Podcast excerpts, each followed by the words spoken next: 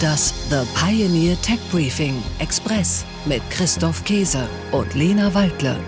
Herzlich willkommen. Mein Name ist Christoph Käse und mit dabei ist wie jeden Donnerstagmorgen Lena Waldle. Hallo Lena, guten Morgen. Guten Morgen, Christoph. Hallo.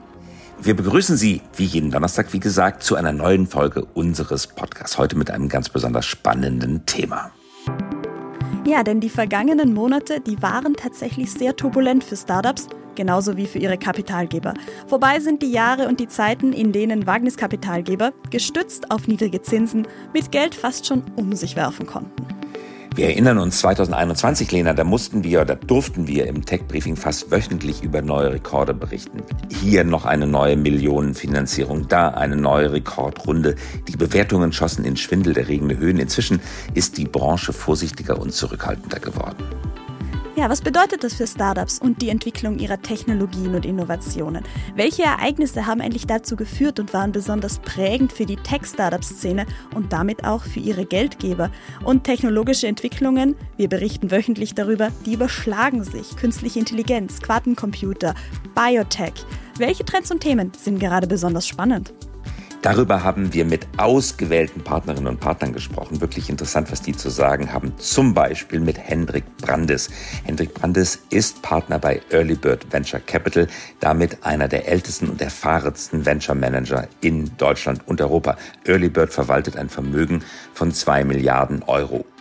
Acht Unternehmen aus dem Early Bird Portfolio sind mittlerweile an die Börse gegangen und das macht Early Bird zu einem der erfahrensten Risikokapitalgeber in Europa. Der Fokus von Early Bird liegt auf europäischen Tech-Unternehmen, vor allen Dingen in der Wachstumsphase.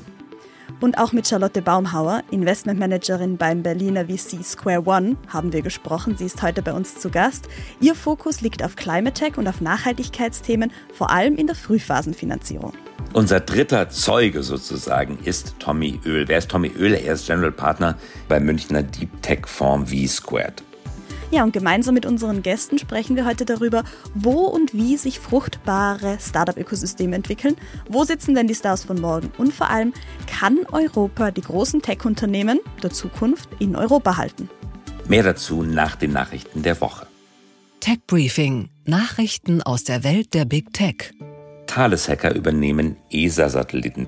Das Cybersecurity-Team von Thales hat sich erfolgreich in einen Satelliten der Europäischen Raumfahrtagentur ESA eingehackt. Die Hacker konnten Daten an Bord des Satelliten verändern oder sogar geografisch ausgewählte Gebiete schwärzen. Glücklicherweise handelte es sich dabei nur um eine Übung.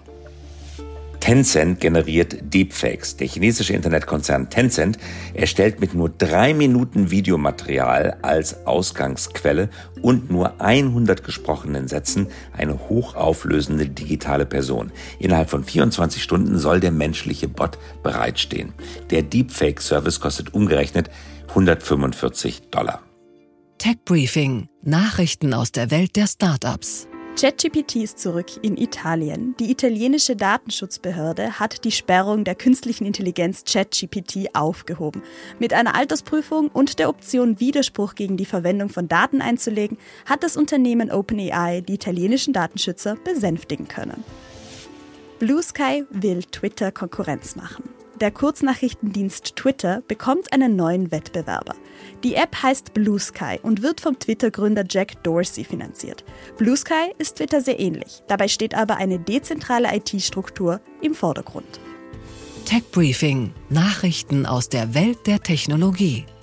USA als Hotspots für E-Autos. Allein in den vergangenen beiden Jahren haben sich die Verkäufe reiner Elektroautos in den USA mehr als verdreifacht. Dank Fördergeldern und strenger Abgasnormen boomen Elektroautos in den USA. Besonders im Premium-Bereich ist dieser Sektor zu spüren. Noch kontrolliert Tesla mit etwa 64 Prozent das Geschäft im amerikanischen Elektrosegment, aber die Dominanz des Konzerns um CEO Elon Musk schwindet. Hyperloop zwischen Shanghai und Hangzhou.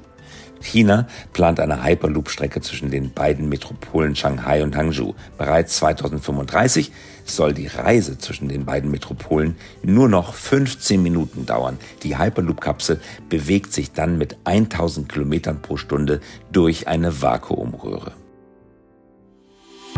Gefällt Ihnen unser Tech Briefing Express? Dann bewerten Sie den Podcast doch in Ihrer Podcast-App. Einen Deep Dive in das aktuelle Thema, Infos zu Megatrends und Innovationen, die unser Leben verbessern. Das hören und lesen Sie mit einer Pioneer-Mitgliedschaft. Kommen Sie an Bord und bleiben Sie immer top informiert und der Technik einen Schritt voraus.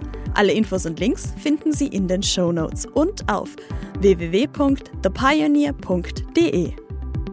Damit sind wir aber jetzt schon am Ende unserer Folge. Es grüßen ganz herzlich Christoph Käse und Lena Wadler. Liebe Grüße und wir hören uns wieder nächste Woche. Wir hören uns nächste Woche und darauf freuen wir uns schon.